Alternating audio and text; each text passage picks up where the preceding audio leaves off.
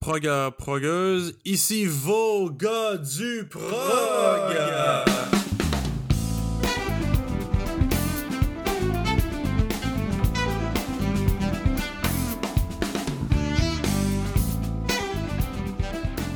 Alors bonjour euh, chers progueux et progueuses et bienvenue à euh, 32e épisode euh, des gars du prog.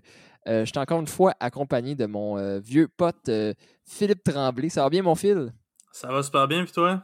Moi ça va extrêmement bien. Sé- Sérieusement vraiment content d'être avec toi aujourd'hui. Puis on a quand même réservé une surprise à nos auditeurs. Je pense qu'on Mhm. est supposé de faire un, un top 5 et de parler d'un- d'une nouvelle sortie de, de Liquid Tension Experiment qu'on va garder pour un prochain épisode.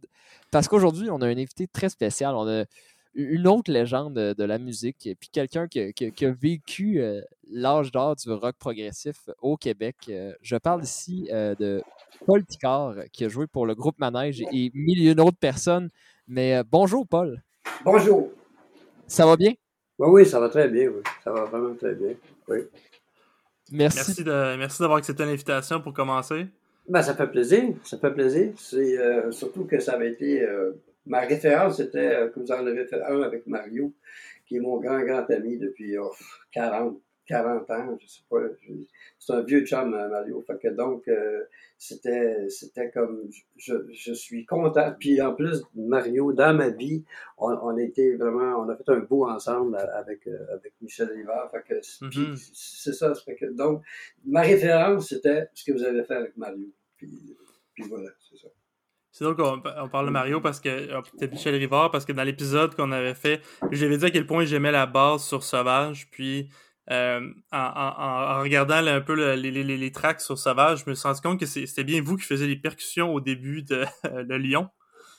Euh, je sais peut-être, je ne sais pas. Parce que non, non, non, mais c'est parce que l'époque euh, avec euh, avec euh, Mario puis Michel. Après ça, j'étais comme plus comme euh, engagé pour le, en studio, mais on a vraiment fait un- une époque ensemble qui était, qu'on appelait le Fly Bin Band. Mhm. C'est le, c'est le, le, le disque qui est sorti de ça, c'est de Longueuil à Berlin, où il y a Mhm. euh, la première version de Don Quichotte, euh, Ouais. mais vraiment des, des tunes qui sont devenues euh, mythiques là, de- dans, dans le parcours de Michel. Fait que Michel, il, avait, il était dans Beau Dommage. Là, il a, il a lâché Beau Dommage. Il a fait Beau Dommage, il à une, une fin. Il n'y avait pas de chicane, rien. C'était, comme, OK, on a, on a fait le tour, on a assez dit. Puis là, Michel a commencé sa carrière solo. Il a fait un disque qui s'appelait Méfiez-vous du grand amour. Puis Mhm. après ça, il est allé en trio avec, euh, avec Mario Légaré, puis, puis moi. Puis euh, pour le disque, s'est ajouté un quatrième musicien qui était euh, Gérard Leduc, qui était dans, dans, dans Octobre, lui aussi. Fait mais on a fait un disque qui, un disque à l'époque, là, pas de drame. Un disque pas de drame, ça se pouvait pas. Quelqu'un qui Mhm. passe de beau dommage avec un disque pas de drame, c'était, oh, c'était osé, mais vraiment osé, mais ça a donné quelque chose de très, très, très particulier. particulier. Il y a, entre autres, euh, François Pérus m'a parlé de ce disque-là comme culte, vraiment pour lui, dans sa vie. C'est un, disque culte. Fait que, euh, donc, euh, c'est c'est l'influence de Mario pour moi, c'est le, c'est le, le virage que ça a pris. euh, euh, parce que moi, moi j'étais plus dans le manège dans ce temps-là. C'était, c'était comme une réorientation, puis c'était vraiment, vraiment. euh, c'était- J'avais carte blanche, en fait, pour, pour toutes les percussions. Voilà. C'est fou. ça. Mais de place pour la créativité, c'est Exact. Ah oui, ah oui, oui, oui. Puis Ah c'est oui, beau oui. de voir comment j'ai l'impression que, dirais pas une grande famille, mais comment chaque band de prog à l'époque, ou en tout cas la scène musicale même en général, au Québec dans les années 70, il y avait l'air d'avoir une sorte de symbiose. Tout le monde se connaissait un peu, jouait aussi des fois un peu avec l'autre. Est-ce que je me Ah trompe? oui. Non, non, non, non. Vraiment. euh, comme par exemple, euh, l'incident à Bois des Filions, c'est c'est Gilles Mhm. Chotin qui, qui jouait là-dessus. Qui était, bon, ça, c'était c'est Beau Dommage. C'est justement la, la, la toune longue de Beau Dommage, là, qui était comme. Un chef-d'œuvre. Ouais, puis donc, ça, c'est Gilles qui, qui jouait là-dessus. Euh, on, on connaissait, on avait le même local, on, on partageait un local de répétition avec Harmonium. Euh, non, on- se connaissait tous. là. C'est toute la même génération à la même époque. On, on jouait les uns pour les autres. Il y avait évidemment une espèce de pas compétition, mais pas, non, non, disons, pas vraiment. C'est comme tout le monde était fier de son affaire à lui, ça c'est sûr. Tu sais. Avec raison. Oui, c'est ça. Puis chacun était dans son, dans son chose. C'est comme Manège, Octobre, euh, Beau Dommage, Harmonium. C'est tout assez complémentaire. Il y avait, il y avait pendant un bout de temps, Raoul Duguay a chanté pour nous, avec nous autres. Sur les porches? oui, les porches, exactement, c'est ça. C'est Raoul qui, qui, chante. On a fait une coupe de show avec lui. Euh, avec ça. D'ailleurs, les porches, c'est là que moi, je suis revenu avec Manège. Parce que mhm. j'avais quitté. Mais là, je, suis en train de brûler toutes les étapes. Là, hein. Je suis commencer. c'est du jazz. Et on improvise.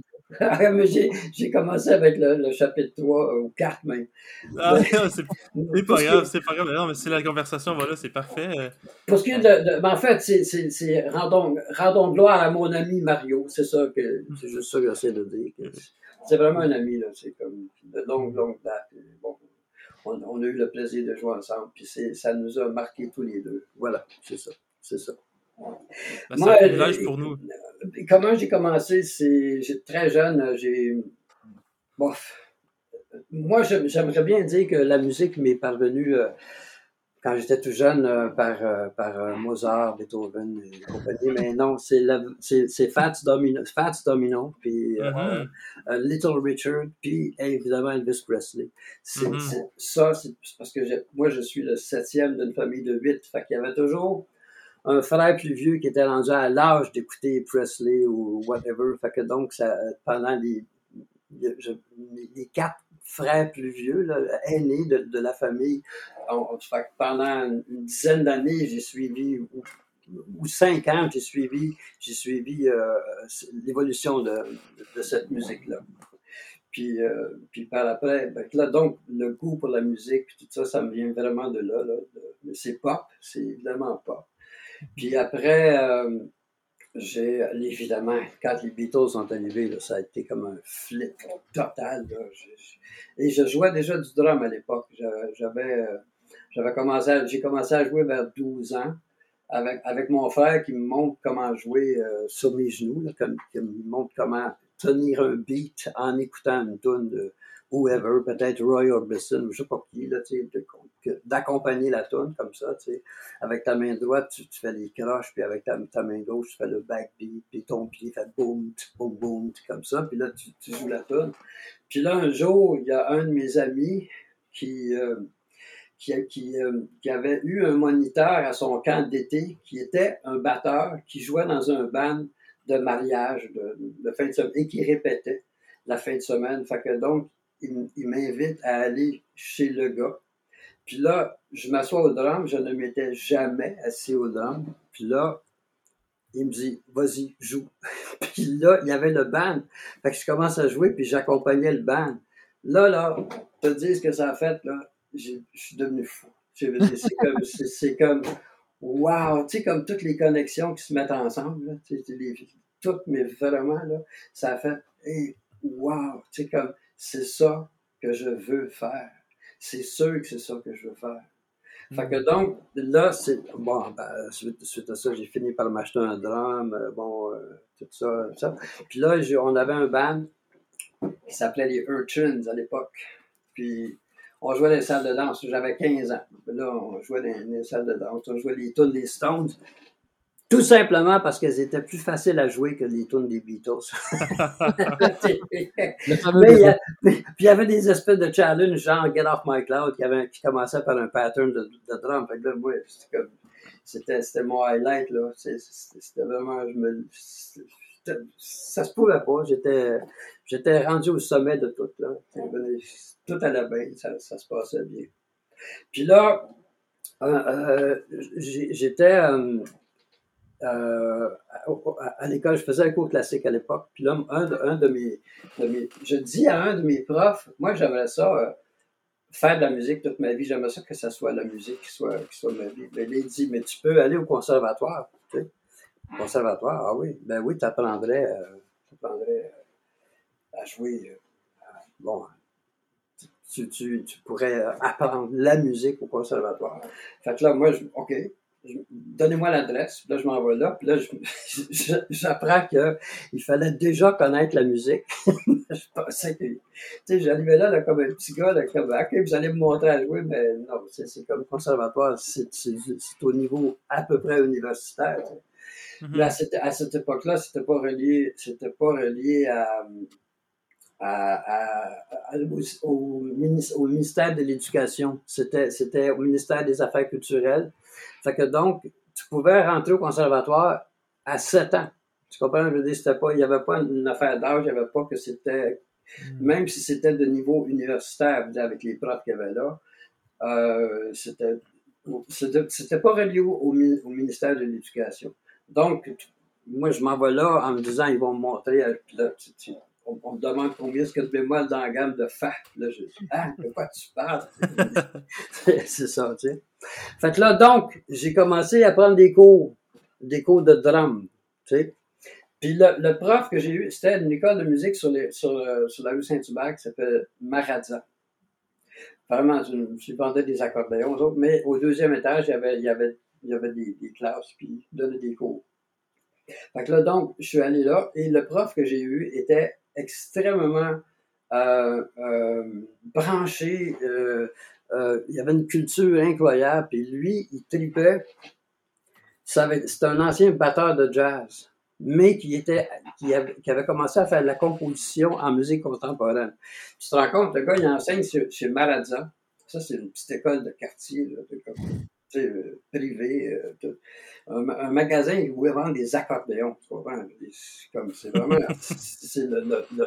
vraiment une étoile. Là, tu sais, moi, j'arrive là, ce gars-là, il, il, voit comment je joue, il voit que je peux jouer, que j'ai du talent. Fait que là, il me prend sous, son aile. Puis là, moi, je, je tripais, euh, je tripais euh, Ringo, bien sûr, mais j'étais rendu, dans mon affaire, j'étais rendu à triper sur euh, Ginger Baker. Mm-hmm. mais, mais, vraiment, sérieux, là, c'est comme, wow. Fait que là, j'arrive à mon premier cours, puis là, il me dit, joue, là, je me mets à jouer, comme, mais je, je connaissais rien, je savais pas c'était quoi un 2-4, bon, je jouais comme ça, mais là, il a vu quand même qu'il y avait non seulement de, euh, du talent, mais une volonté incroyable. Tu sais. moi, il mm. fallait que c'est là que je m'en allais. Tu sais. Mm-hmm. fait que donc, il m'a initié au jazz en faisant en faisant écouter, pour commencer, Dave Brubeck, avec Joe Morello, qui, est un, batteur. Euh, l'équivalent de, de, Steve Gadd, je dirais. Je dirais l'ancêtre de Steve Gadd, une, une, espèce de batteur avec une musicalité euh, totale. C'est sûr que le solo de Take Five aussi euh, a influencé tellement de batteurs aussi. Là, fait que... Exactement, mais je veux dire, de, de, retrouver un son aussi, aussi parlant, aussi clean, aussi musical, euh, je, pour moi, c'est vraiment c'est l'ancêtre de Steve Gadd. Tu sais, je veux dire, c'est hmm. comme cette d'approche là, c'est clean, ça, ça groove, euh, tout ça, en tout cas, raffiné, le raffinement. Tu sais. Fait que donc, euh, je commence par ça, puis là après, il m'amène à d'autres batteurs, tu sais, des, euh, des Art Blakey, puis des Max Roach. Puis là, Max Roach devient mon idole absolue, totale. Max Roach, j'écoute toutes les... Puis là, vraiment, à cette époque-là, c'est jazz. C'est jazz. J'écoute Mingus, j'écoute euh, Sonny Rollins. Euh, Mingus, c'est un, j'ai un culte, vraiment. Puis là, c'est ça.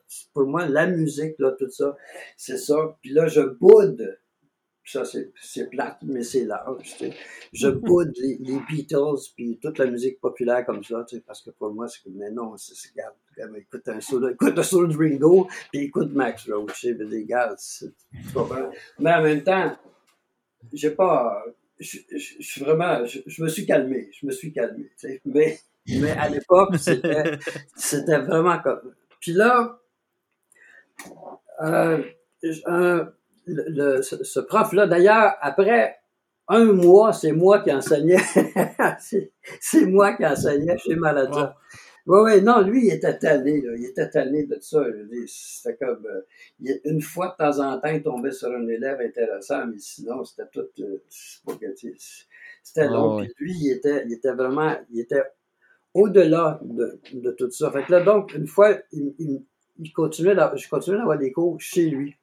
Fait que là, je vais chez lui, puis là, il me fait entendre de Edgar Varèse, ça s'appelle Chanson de là-haut, puis La Croix du Sud. Une, une, autre affaire qui s'appelle Hyperprisme. Vous connaissez Varèse? Ionisation. Oui, les apports, on connaît très bien. Oui.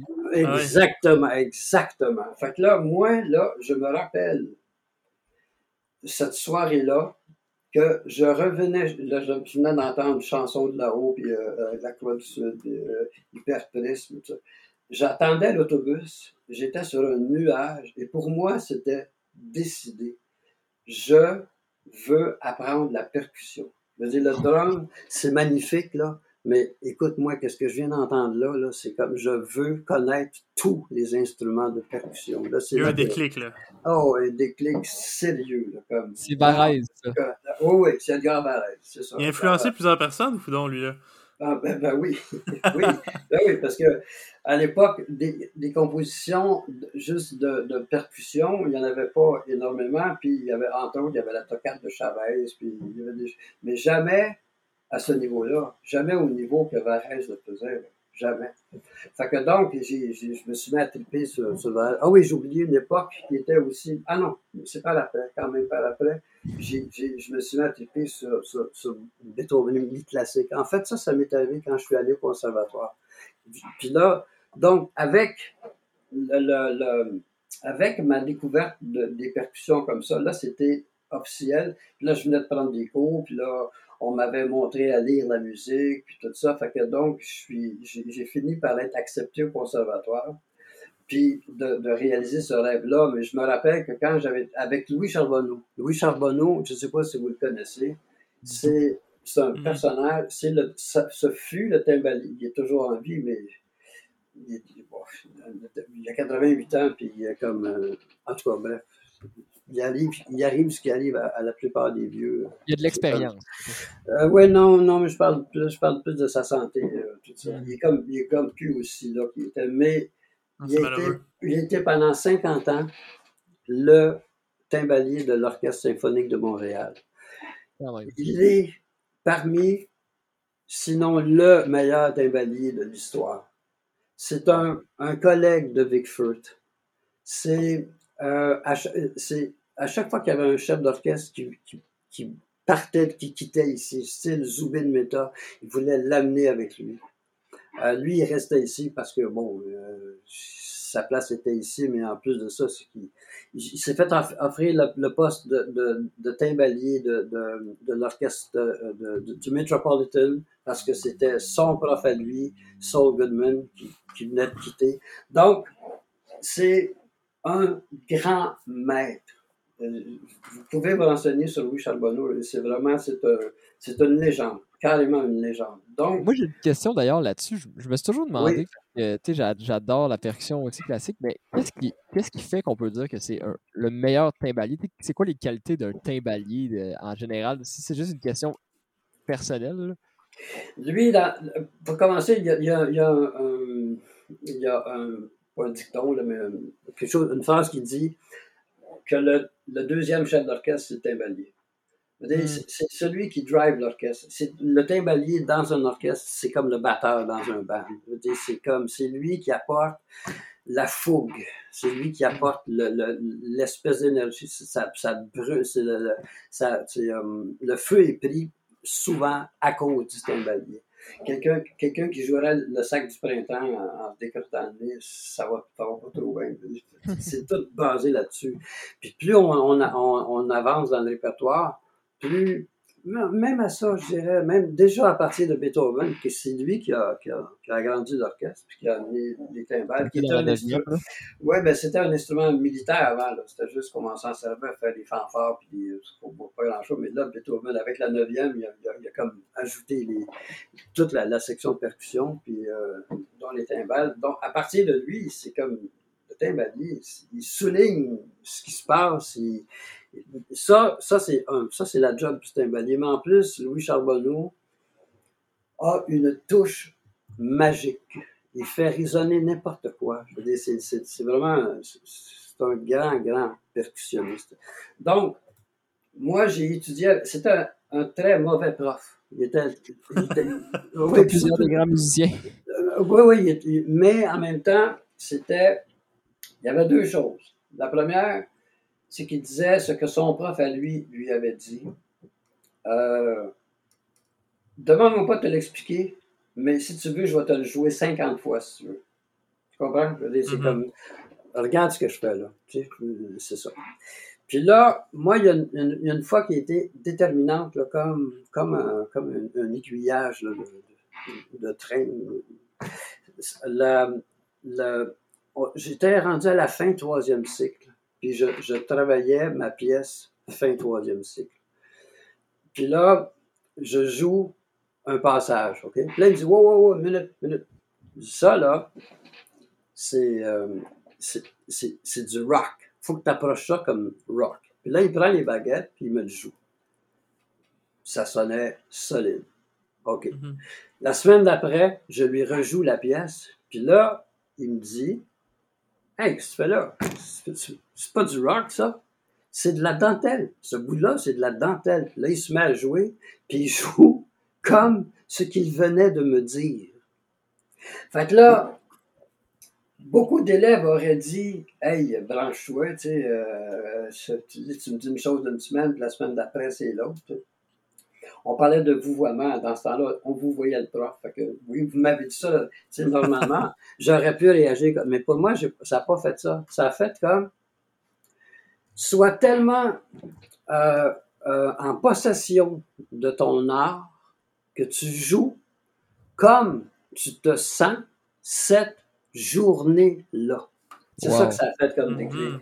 pour moi. Tu sais, ça comme. C'est de la musique qu'on fait. Puis de la musique, c'est comme ça ne, tu ne joues pas de la même façon si t'es buggé, si t'es si t'es ça, vois, si t'es heureux, si t'es tout ça, tu sais, ou que la pièce te rend heureux, ou que la pièce te rend nostalgique, ou romantique, ou whatever, mais tu joues comme ce que tu entends. Fait que c'est ça la grande, grande, grande leçon. C'est soit fais- ce que je dis, à- ce que j'ai dit à mes élèves par la suite, fais-toi triper, puis tu vas faire triper tout le monde. Ben, c'était ça, c'est cette fois-là que j'ai que j'ai pas aimé cette affaire-là. Donc, C'est- vraiment j'en- suis. Oui, mais c'est- un, c'est un grand. C'est un grand. Fait que donc, j'avais juste à, à, regarder. Tu sais, je veux dire, j'aurais pu dire, faire, faire l'élève euh, l'élève euh, euh, plate, puis qui dit, ben non, mais vous m'avez dit ça la semaine passée, euh, branchez-vous. euh, moi, tu sais, j'aurais pu. Mm. Mais non, j'ai pas j'ai pris comme une leçon de vie. J'ai pris comme. Essaie de jouer comme ça tente, comme tu files Mm. cette journée-là. C'est vraiment. Fait que là, donc, c'est que tu, tu, tu t'améliores pour te faire triper. Fait Mm. que si ce qui te fait triper, c'est d'être capable de faire un roulement avec ta main gauche, ben vas-y, tu sais, fais ça. mais, mais non, non, mais je veux dire, si ça t'allume, fais-le. Ah oui, ben oui. Moi, c'est pas ça qui m'allume. C'est- En tout cas, bref, tu sais, mais je fais ce qui m'allume, puis là, ben, tout le monde est content. Tout le monde est content, tu sais. Fait que- euh, vos, vos études au conservatoire, c'était à, à timbale ou c'était à plusieurs euh, instruments? C'était instrument, c'est percussion. Fait que donc, j'avais, euh, c'était un bal, caisse claire. C'est les instruments de base au conservatoire, c'est toujours comme ça. Ça, ça commence par timbale, caisse claire, xylophone. Ça, c'est les trois instruments de base. Puis là, après ça, tu apprends, euh, plus tard, c'était le vibraphone. Mais là, moi, je te parle, écoute, ça fait, c'était en 1960. Je suis sorti du conservatoire en 74. Le 9 mai, d'ailleurs. Ça va être, ça va, on va fêter, euh, je sais pas, un nombre euh, incroyable d'années. dans pas 47 ans.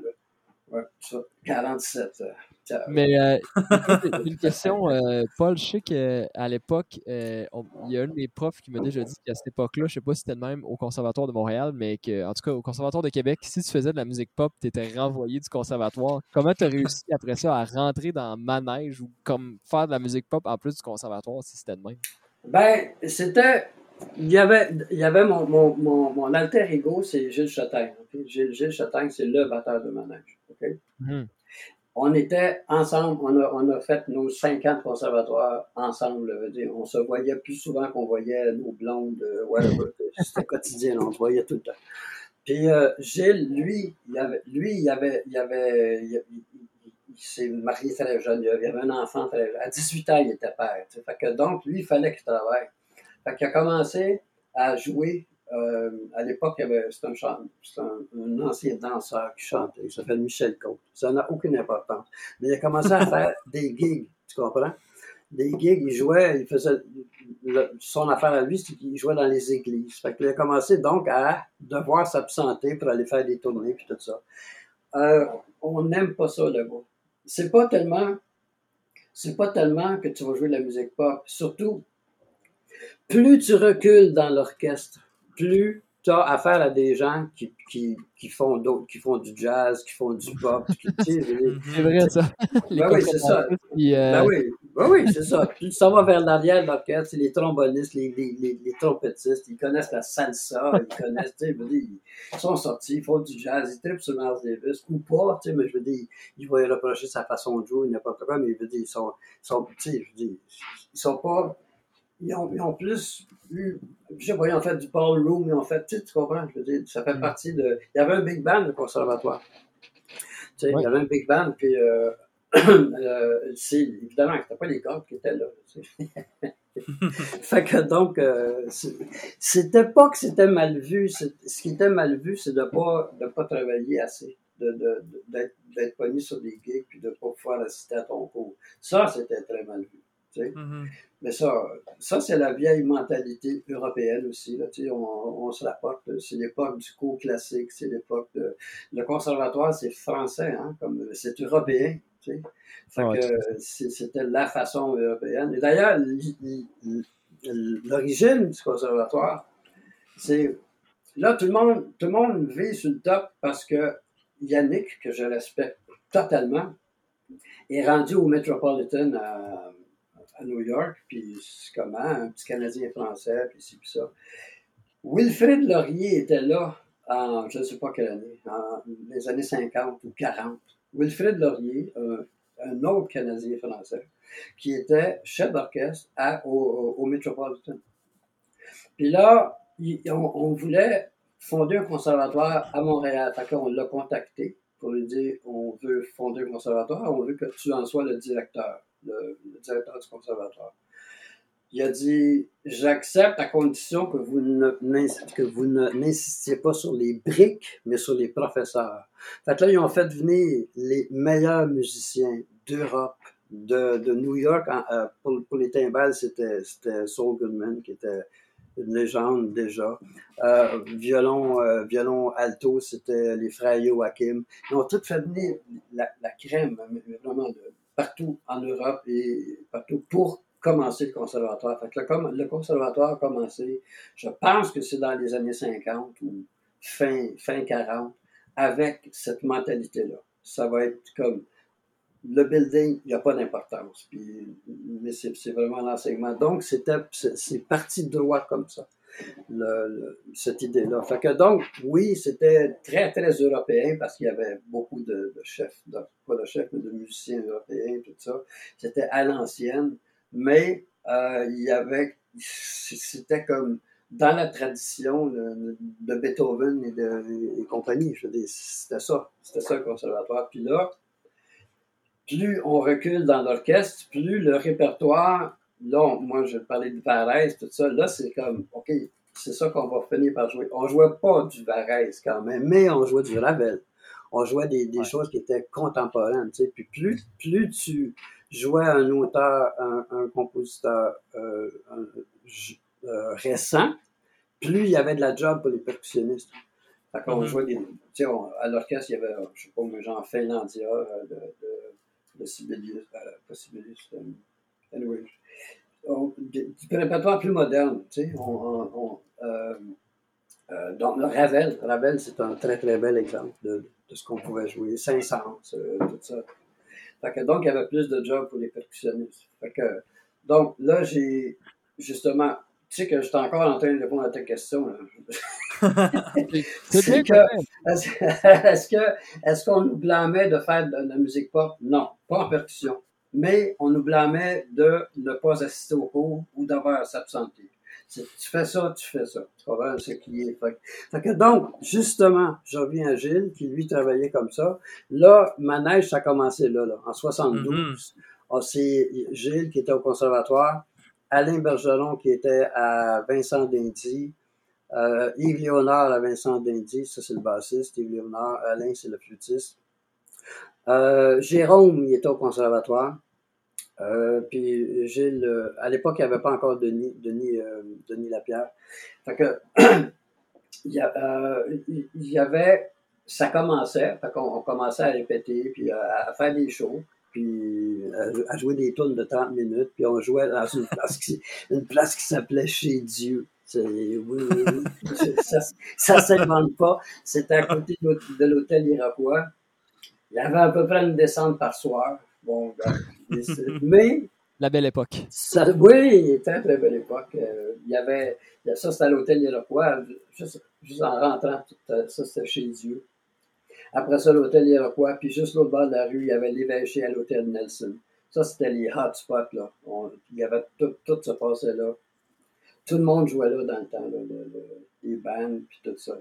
Fait que donc, on avait commencé à faire ça. Puis là est arrivée l'année concours. Moi, l'année concours, je l'ai pris sérieusement. J'ai décidé de. J'ai, j'ai quitté Manège. OK. Une pre- une- oui, une première fois, parce que. Av- moi, Avant le premier album.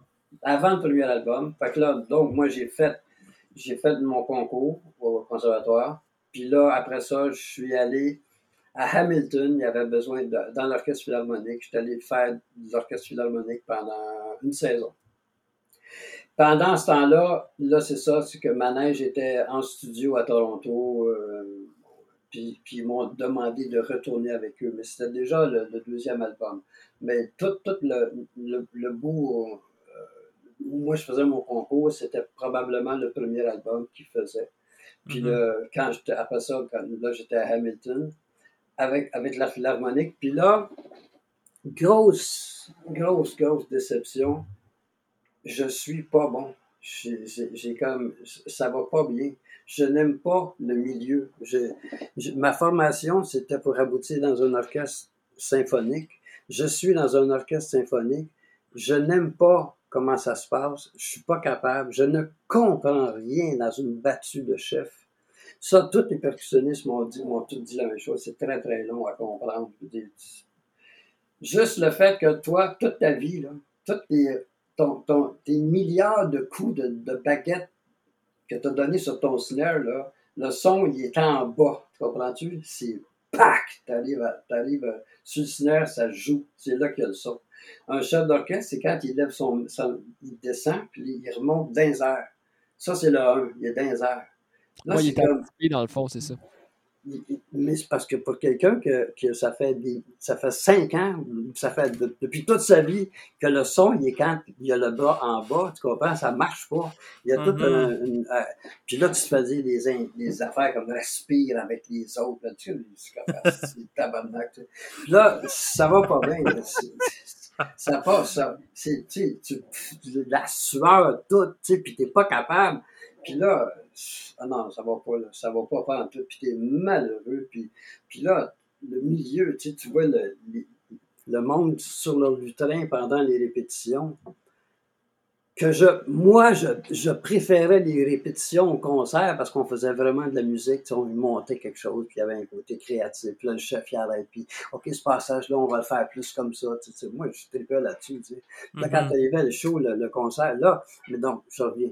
Pendant les répétitions, là, tu vois du monde avec des revues, des magazines de, de de, de, chasse et pêche sur leur lutrin, tu sais. Parce qu'ils jouent pas pendant ce temps. Là, moi, je vois tout ça parce que je suis en arrière de l'orchestre, je, vois si ça se peut pas. Qu'est-ce que c'est ça, ce monde-là? Tu sais, je veux dire, le manège, euh, tout- toute la gang que moi j'ai connue, ils sont tous into it. Il y a personne qui, qui lit un magazine pendant qu'on répète. Tu comprends-tu? Je veux dire, c'est- Mhm. c'est de là que je viens, moi, tu sais.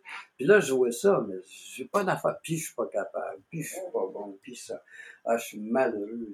Ça va pas. Ça va pas. C'est zéro. C'est comme, c'est zéro. Puis là, à la fin de, de, de la saison, même ma blonde me laissait.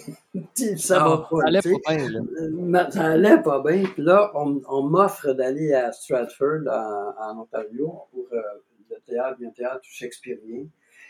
Euh, Mhm. on, on m'offre d'aller jouer dans le band. Fait que, euh, il fallait que je rejoue du drum, puis il y avait un peu de vibraphone à jouer, puis tout ça. Fait que donc, j'accepte. Puis c'est là que ça, ça, ça, ça revient. là, tu sais. C'est comme, OK, moi, là, musique, euh, musique euh, l'orchestre symphonique, non merci. Non merci, non merci, non merci. donc, je reviens m'installer à Montréal. Là, les gars de manège sont en train de jouer justement à, à l'évêché avec Raoul, qui me mm-hmm. fait triper. Moi, je, capote ça. Fait que là, j'y vais, je, je, me, je reviens dans le band, je recommence, puis là, c'est vraiment reparti manège. Est-ce que c'est eux qui sont est-ce que c'est eux qui sont venus vous chercher ou vous avez demandé s'il y avait de la place? Comment ça s'est passé ce retour-là? C'est euh, eux autres. C'est que je suis allé les voir, puis là, ben, ils disent Ben ouais, il m'a bien joué, tu sais. Mm-hmm. Oui, oui c'est sûr, c'est sûr. Mais, j'ai, pas, pas perdu contact avec les gars, tu sais. C'est comme, mm-hmm. euh, ils m'ont dit, de, ben, viens, viens la semaine prochaine, viens, viens quand tu veux. Puis là, il, était, il, était dans le, il était dans le processus d'écriture des Porsche à ce moment-là, c'est ça? Euh, ouais, non, on, le 10 n'est sorti. Fait que donc, euh, euh, c'est ça. C'est ça. Donc, oui, c'est ça. C'est que moi, pendant le pendant ma période euh, que j'étais à Stratford, c'est là que je suis allé à Toronto enregistrer les Porsche. Fait que donc, quand je suis revenu en, en septembre, à la fin de la, de la saison estivale de, de, de, Shakespeare, quand je retourné, je suis revenu vivre à Montréal les Porsche venaient juste de sortir. Fait que là, mhm. là c'est ça. Je suis allé jouer avec les gars. Avec, euh, avec les gars. Ça. Fait que vous avez joué, vous avez joué avec Raoul Duguay, ça veut dire aussi. Oui, mais Raoul était là. Mais... Oui, oui. Puis, oui, Puis euh, avez-vous des anecdotes un peu quelque chose? C'est un personnage assez mythique, euh, assez mystérieux. Est-ce que vous avez des anecdotes sur, sur le personnage, l'homme derrière le personnage? Non, il est, il est vraiment euh, what you see is what you get. Il n'y a pas de. C'est pas un, personnage qui.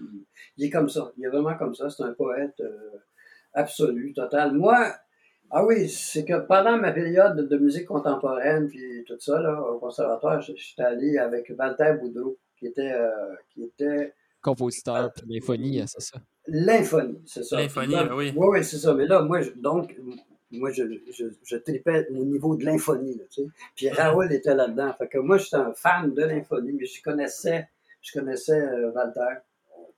Puis, euh, euh donc, j'allais voir, j'allais voir les shows, puis tout ça. Fait que c'était, je le connaissais, mais c'était une espèce de, d'admiration, puis de, de, de, moi, je ne croyais pas quand on, quand Jérôme m'a dit viens, puis Raoul va être là, je, je je ne croyais pas. C'était comme, wow, c'est super, je reviens à Montréal par la grande porte.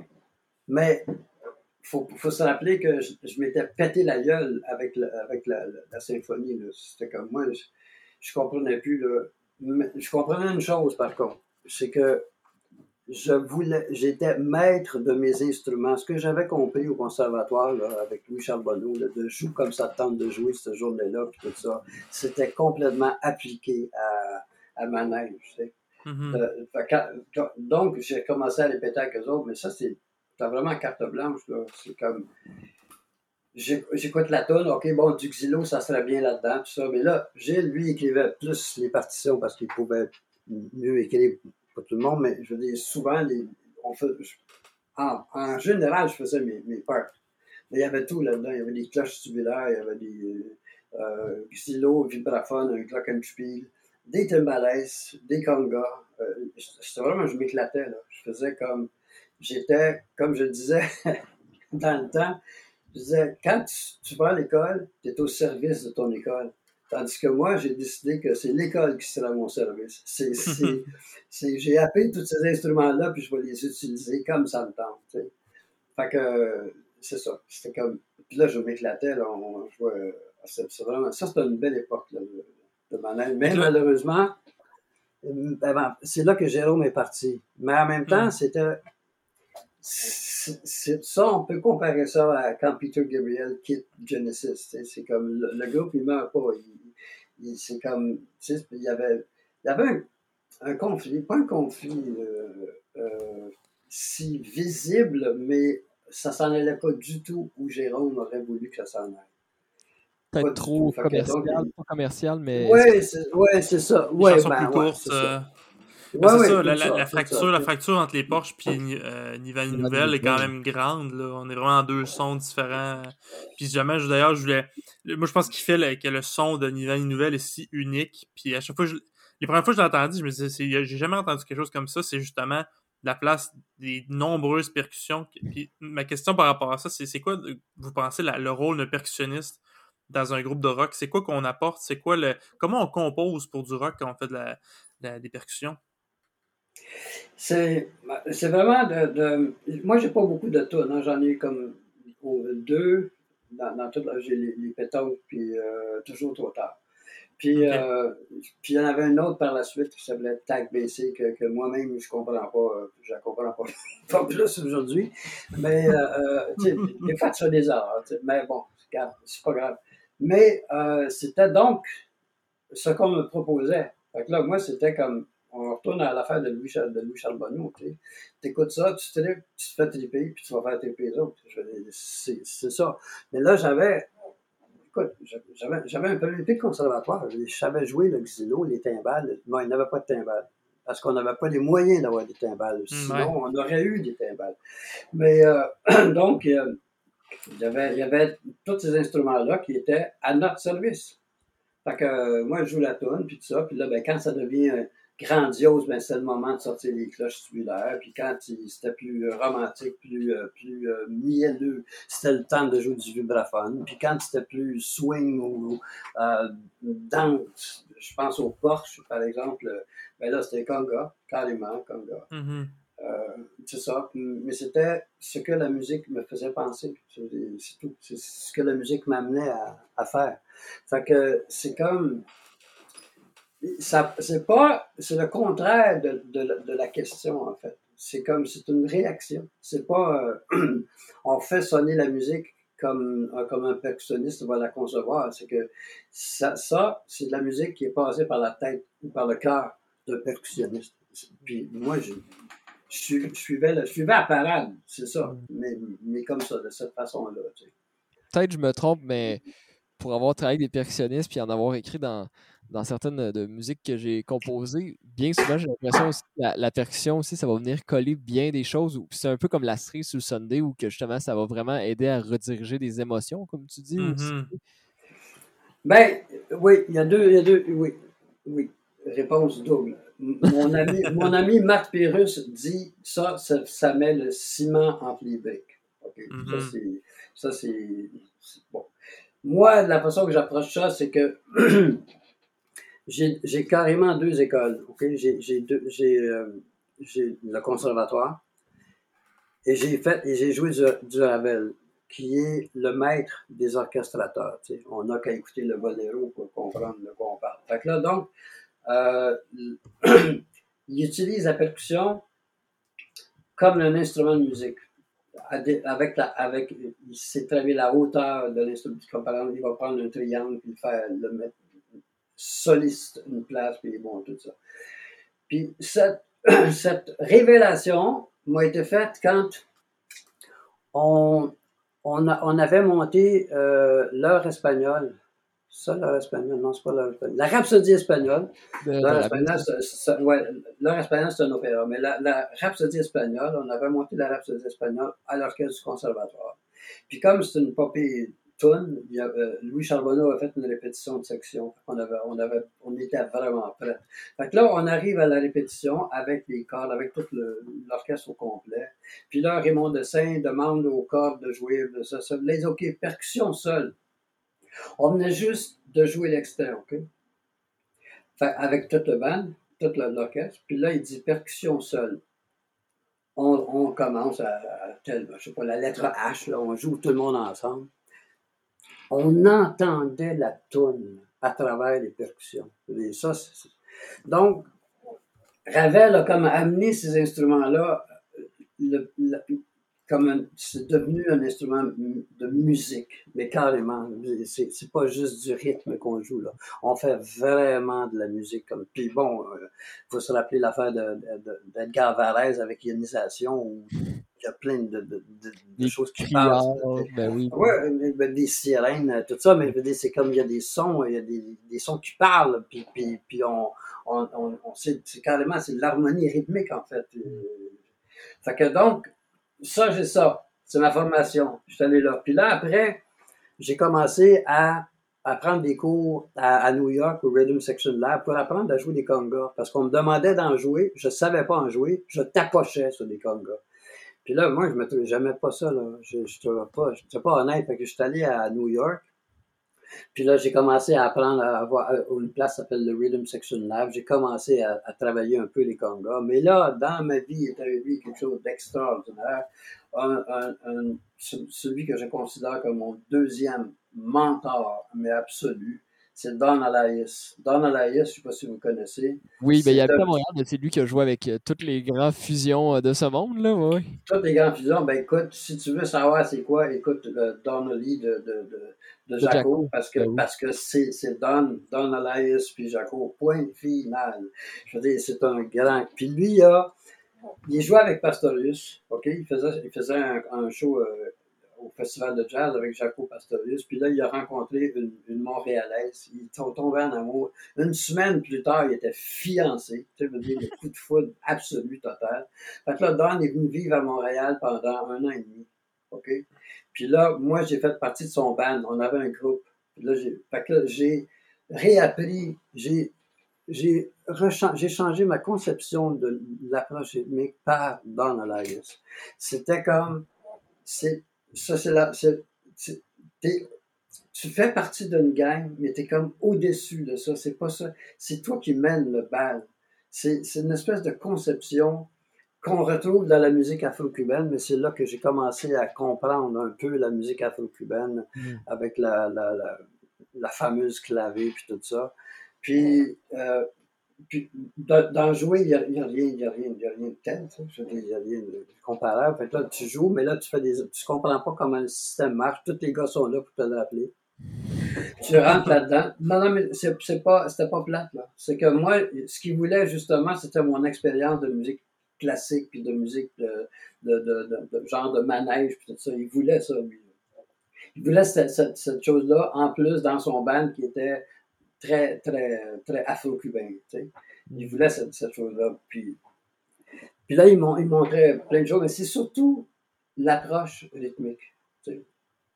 Puis là, par après, j'ai eu à enseigner. Puis là, quand, quand on m'a demandé d'enseigner, je dis, ben non, mais je sais bien, moi, je sais bien. Puis là, je me suis mis la tête d'un livre. Puis là, là, je suis firé sur le top. J'ai fait un, comme un, overdose de, de, de musique afro-cubaine. J'étais en tournée, puis j'avais un, dans ma chambre, je, mettais un verre pour faire la, cloche à vache, un verre, un verre d'eau, la cloche à vache. Puis de, ma main gauche, je jouais l'autre partie des timbales. Que je pratiquais des, des, rythmes de timbales qui, qui peut-être la mambo, euh, mambo, c'est ça, ça. Puis le reste pour les congas, je jouais ça plus quand j'étais en, répétition euh, pour le show.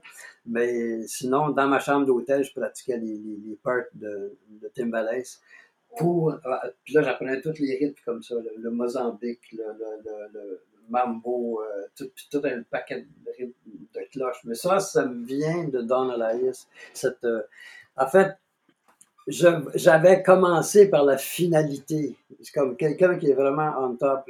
Don Elias, c'est un dieu. Écoutez juste ses affaires.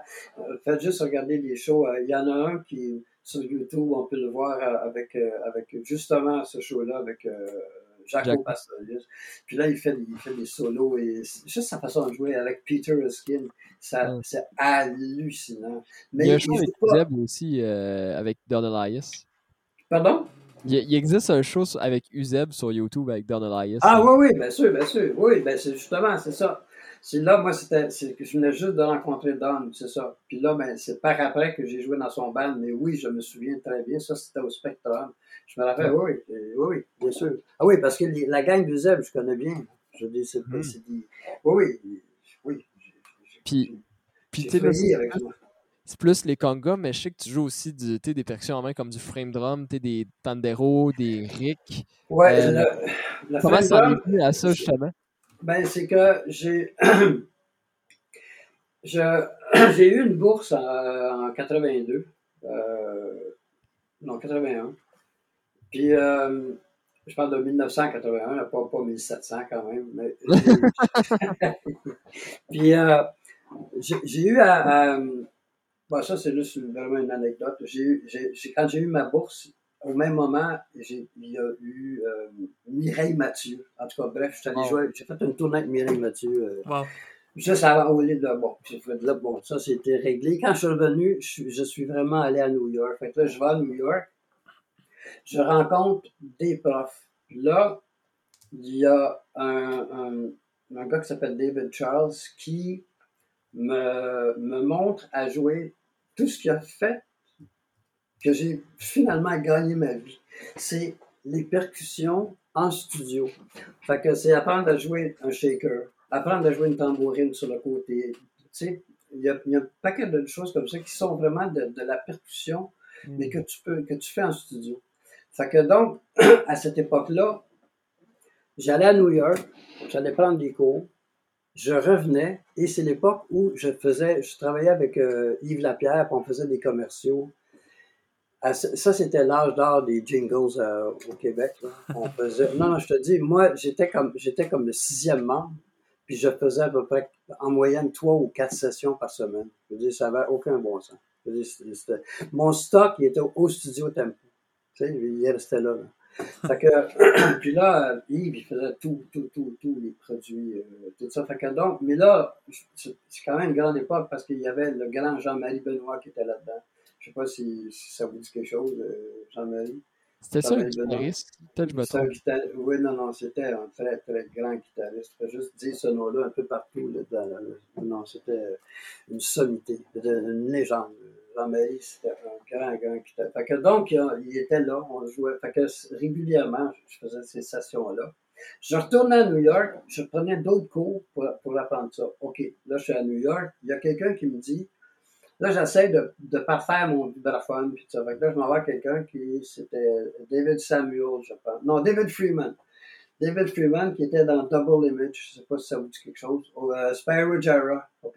Ouais. Euh, le- bon, OK. Fait que là, le, le, le, le vibraphoniste de Spyro Gyra, euh, que je rencontre à New York. Puis là, je vois assez rapidement que moi, je sais pas ma place au vibraphone. là. C'est comme, OK. Mais il me dit, parce que je jouais la tambourine, puis euh, tout ça, il me dit, je, je te recommanderais euh, euh, voyons, Glenn Velez.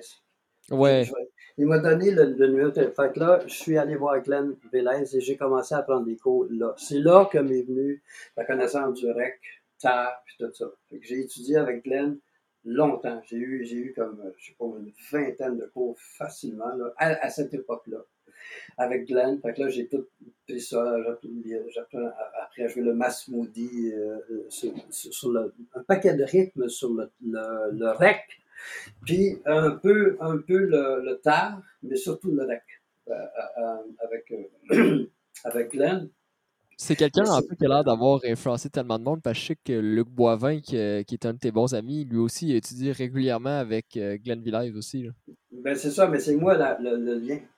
Wow! Oui, oui, non, mais c'est moi, j'étais, moi, je, je m'en vais là, c'est ça, c'est David Samuel, il me dit, va, voir Glenn Village, je prends une coupe de cours avec Glenn Village, je reviens, puis là, ben, euh, Luc, il voit que je joue ça, j'ai donné un cours à Luc, je me souviens de l'époque, puis là, j'ai dit, c'est Glenn, puis là, Glenn est revenu à Montréal, tout ça, mais j'avais comme, pendant toute la période que j'avais eu ma, ma bourse, j'étais allé avec Glenn, j'avais étudié avec, euh, avec Glenn, une fois par, mois, je pense, euh, tout ça. Mais ce qui, est, ce qui est arrivé par la suite, c'est que longtemps après, quand j'ai commencé à jouer avec Céline, qui, elle, se retrouvait à New York assez régulièrement, j'appelais Glenn, puis d'une façon magique, il était libre. Il, revenait d'Allemagne, il repartait pour le Pérou, mais ces trois jours-là, il était là. Fait que j'allais prendre un cours avec Glenn. Là, je- je filmais le cours où je l'enregistrais à l'époque sur cassette. J'ai plein, plein de cassettes enregistrées avec Glenn, avec Glenn Velez qui joue. Puis euh, j'ai pratiqué justement dans une chambre d'hôtel, puis tout partout. Tu sais, je, continuais ma tournée, puis je continuais de pratiquer ça. Comment vous êtes retrouvé à, à jouer avec Céline Dion? D'ailleurs, passer du prog, manège à la pop, comment ça s'est passé cette transition-là pour vous? Ça, il y avait, euh, il y avait, dans ma neige, il y avait un des musiciens, c'est Denis, Denis Lapierre. Denis, son frère, c'est Yves Lapierre. Là, juste, juste de, de- de- je pourrais envoyer un lien où vous allez voir c'est qui tout ce monde-là. là. Mais, euh, euh, euh, donc, Denis, Yves Lapierre, c'était monsieur, on l'appelait monsieur Bojingo, parce qu'il faisait des beaux jingles. Puis, il, il, il, c'était constamment en studio. C'était, il faisait ça à l'année longue. Il faisait des, des jingles. Fait que donc, c'était des sessions de studio qui, euh, qui, la publicité à l'époque, c'était de prendre une tune très, très connue, puis d'en faire un pastiche. Puis là, ben, tu vends des hot dogs avec ça, là, ou whatever. Ça n'a aucune importance de ce que tu vendais. Puis... Fait que donc, tu, tu prends, euh, je sais pas moi, la tune Maniac de l'époque, un, hit à l'époque. Puis là, tu fais une tune qui ressemble beaucoup, beaucoup à Maniac. Tu me fais une tune qui ressemble énormément à, I'm So Excited des Pointer Sisters. Euh, tu sais, bon, tu prends tout ça, là, tu sais, c'est toujours une copie de, de ce qui se passe. Mais en même temps, moi, c'est mes classes. C'est que rappelez-vous, là, j'allais à New York, j'allais prendre des cours, je revenais, j'étais en studio, je pratiquais mes affaires, puis là, ben, on jouait avec un clic, tout ça. Là, j'allais écouter les tracks. Oh non, OK, je peux ajouter ça, je peux enlever ça, je peux faire ci, comme ça. Fait que là, mes classes, moi, mon métier, il s'est fait en studio. J'ai appris, j'ai développé mon métier en studio avec l'énorme avantage d'aller s'écouter. Tu joues, puis si tu es dans les jambes de quelqu'un, pendant que tu es en train de trouver ta part, tout ça, tu vas l'entendre quand tu vas aller écouter, tu vas dire, OK, j'enlève ça, ou je vais recommencer cette part-là, ou je vais ajouter ça, puis là, ben, c'est ça. Puis ça, c'est comme plusieurs fois par semaine, des sessions comme ça. Fait que là, donc, en étant dans le milieu des musiciens comme ça, j'ai commencé, on, a commencé à, me demander pour faire des shows, euh, je sais pas, genre euh, Nicole Martin, euh, whatever. On, a commencé à me demander de, d'accompagner du monde. Mais la place où ça a vraiment. Là, bon, j'en faisais un peu, mais la place où est arrivé, le, vraiment le changement s'est fait, c'est que j'étais avec Michel Rivard, ce que j'ai parlé tantôt, là, il y a à peu près une heure et demie, j'ai parlé, de, de, de, de, Michel, le Fly Bin Band, de Mario, euh, Michel, puis moi. Ça, pour moi, c'était à cette époque-là, c'est une époque chérie, une époque bénie. C'est pour ça, c'est de là que mon, amitié euh, intense pour, pour, pour Mario et, Michel, on, on jouait, euh, on jouait, on, avait monté un show à trois musiciens, puis c'était pas de drum. Là. Ça, j'insiste parce que ça se pouvait pas en musique pop, surtout de quelqu'un qui venait de Beau Dommage. C'est vraiment comme sais, tu peux pas être plus, euh, plus formaté que beau dommage. Tu sais, je là, donc, là, on tombe dans quelque chose de complètement. Euh, c'était martien un peu pas mal. Puis c'était à moitié théâtre, à moitié, tu sais, je veux dire, on jouait aussi, il y avait des, des, des places qu'on avait carrément un sketch qu'on faisait, puis tout ça. Fait que, donc, là, il y a ce show-là qui est, qui est magique. On est tous sur un nuage, les trois, OK, on, fait quelque chose, on sait qu'on est en train de... C'est peut-être que nous, pour nous autres, c'est un tournant dans notre vie, on le sait. Puis là, euh, euh, il y a tout le monde qui vient voir, on est le, le, talk of the town. Fait que là, dans la salle, il y a François Cousineau qui vient voir le show. Là, François s'en vient dans l'âge après ça. Il me dit Hey, tu ne peux plus, toi, là. Bon, c'est comme. Il m'a fait peur tellement qu'il m'a sauté dessus. Puis là, il a commencé à m'engager. Fait que là, lui, à l'époque, il y avait un groupe qui s'appelait Toulouse. Bon, fait que il a commencé à m'engager sur des émissions de télévision qui étaient animées par le père de, de Penelope, qui s'appelle Winston, Winston McQuaid. Fait que j'ai commencé à faire des émissions là, comme ça. Puis là, ben, il y avait déjà des Jean-Pierre Ferland qui allaient là. Puis la gang de Toulouse, euh, France Castel, euh, tout le monde qui était, qui était hot, là, qui, qui passait à, l'émission. Dans le band, il y avait Bob Stanley, qui, qui plus avec nous autres. Denis Farmer, qui, qui fait longtemps qu'il est décédé. à la base, c'était Claude Arsenault. Tu connais sûrement Claude Arsenault, Carl? Je le connais de nom, mais je ne l'ai jamais vu, ni entendu c'est une. Entendu, tu, l'as entendu, mais tu ne le sais pas. Je j'ai joué sur tout pendant des années, des années, des années. Fait que, mais j'ai entendu quelque chose, je sais pas, Diane Dufresne, whatever, j'ai entendu. Ouais, Puis, mais c'était c'est un, un, rock. Par demande, renseigne-toi un peu, là, remonte, là, Claude Arsenault, c'est qui? Fait que donc, il était dans le band, il était dans le band à, François Cousineau. Fait que là, on a commencé à faire des shows. Et il y a eu un spécial aussi avec, euh, à l'époque, Paul et Paul, qui était naissant, les autres, Paul et Paul. Ligne Ah oui. Oui, oui, c'est ça, mais il était, il était trois, c'était un trio. Euh, euh, l'idée, c'était un show qui était fait sur deux semaines.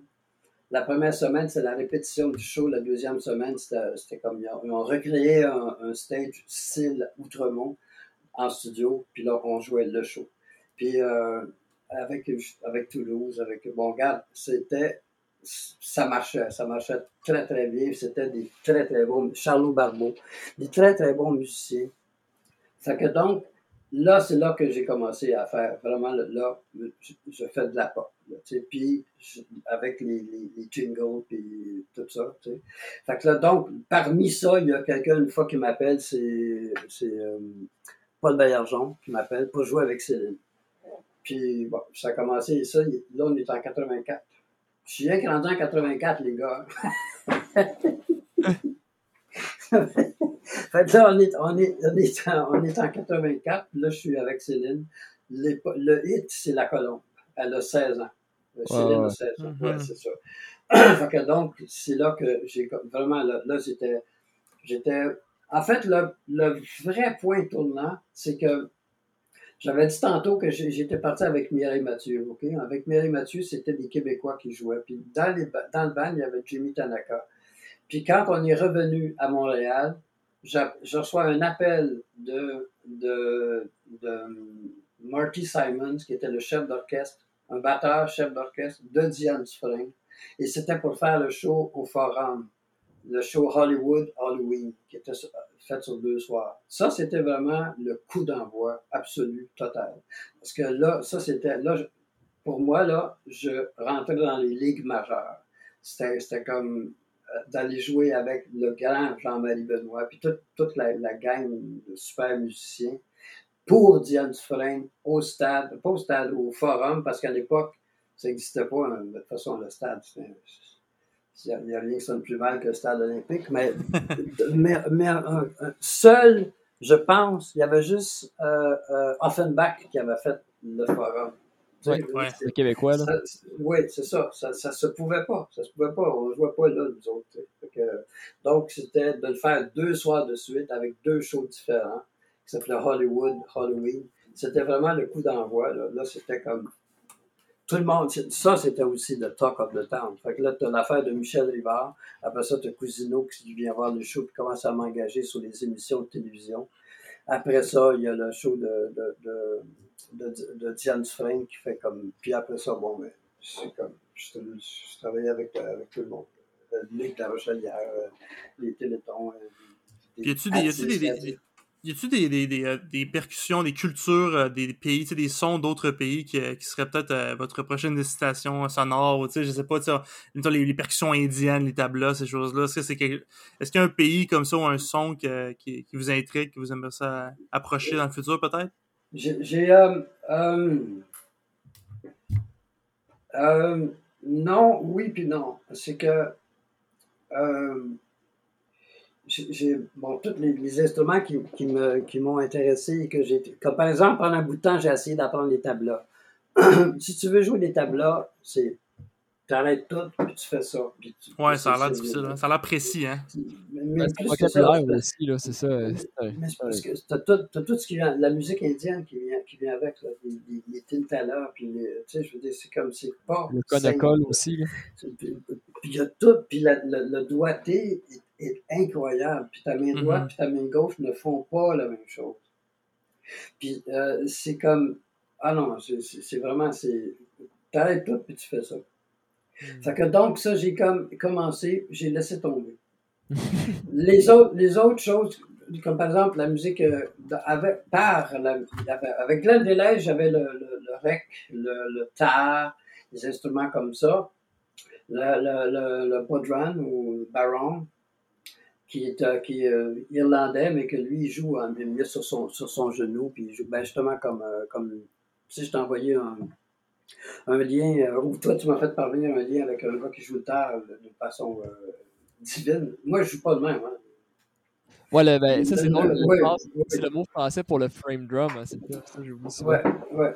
Puis, euh, euh, ouais, mais euh, le, ah, c'est un des instruments. C'est un des instruments. Mais donc, bon, j'ai fait ça, j'ai, vraiment trippé là-dedans euh, complètement. Mais tout le long, j'ai été envoûté par la musique afro-cubaine que je, que je continue, que je continue de- En fait, là, je m'étais dit un jour, je vais, je vais apprendre les, les bata, les tambours bata, parce que la santeria, c'est pas n'importe quoi.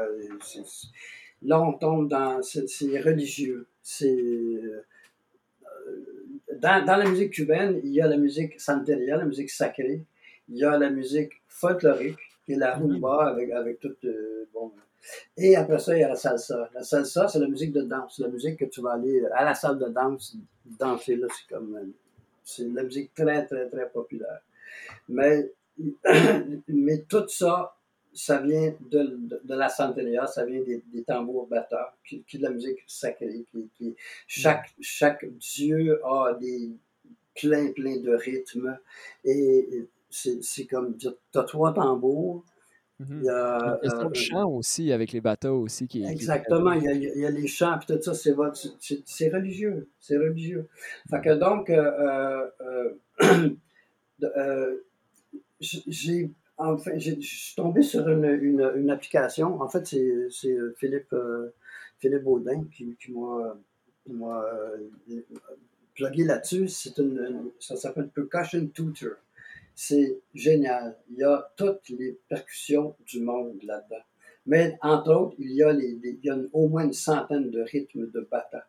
Fait que Mm. on peut, tu peux l'écouter, tu peux isoler chaque tambour, tout ça, tu peux con- connaître. Il, il t'explique à quel dieu c'est dédié, euh, quelles sont les couleurs de ce dieu-là, c'est quoi qu'il fait, bon, tout ça, tout ça. Non, c'est c'est de la mythologie, là. C'est, carrément de la mythologie. Wow. Mais ça, c'est, c'est, c'est, c'est, de la, de- comme je disais à, à- à mes élèves, euh, moi j'ai enseigné à, à, euh, à puis après ça à l'Université de Montréal. À l'Université de Montréal, mon mandat était de prendre des percussionnistes classiques, puis de leur montrer de la musique, ce qu'on appelait, euh, ce que Robert Leroux et moi, on appelait de la musique à, à, main.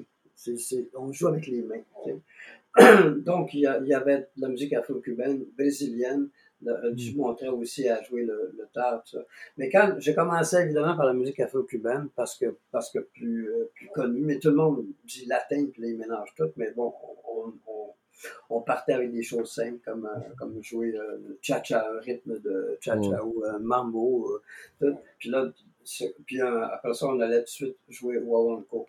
Puis là, ce que je leur disais, c'est que le, les, les Africains sont allés aussi loin rythmiquement que les Européens ont pu aller loin en harmonie. Mhm. C'est juste que la, ce n'est pas écrit, ce sont des traditions orales. Mais ce qui est en dessous de ça est aussi, aussi structuré que, par exemple, le cycle des quintes, que l'harmonie. C'est de l'harmonie rythmique qui est basée sur la clavée. Puis la clavée, tu as la clavésone, la clavérumba. On pourrait dire que la clavésone sera un accord majeur, un accord parfait majeur, puis la clavérumba sera un accord de septième. Que ça bouge, il faut que tu t'en ailles en quelque part. Mais puis là, j'ai fait le lien comme ça. J'ai j'ai viré sur le top. Je suis devenu fou. Là-dedans, là, je me suis. Puis là, je m'étais dit un jour, je vais, je vais, je vais apprendre les batteurs. Puis là, ben, c'est ça que je suis en train de faire. Depuis le début de la pandémie. Depuis deux ans, je, je, je fais, le, je fais de- des tambours batteurs. Vous venez d'entendre la première partie d'une entrevue avec le légendaire percussionniste Paul Picard. Euh, nous allons continuer ça dans un prochain épisode qui va arriver sous peu avec les gars du prog. Alors, euh, je vous dis ceci pour conclure cette première partie. Vive le prog!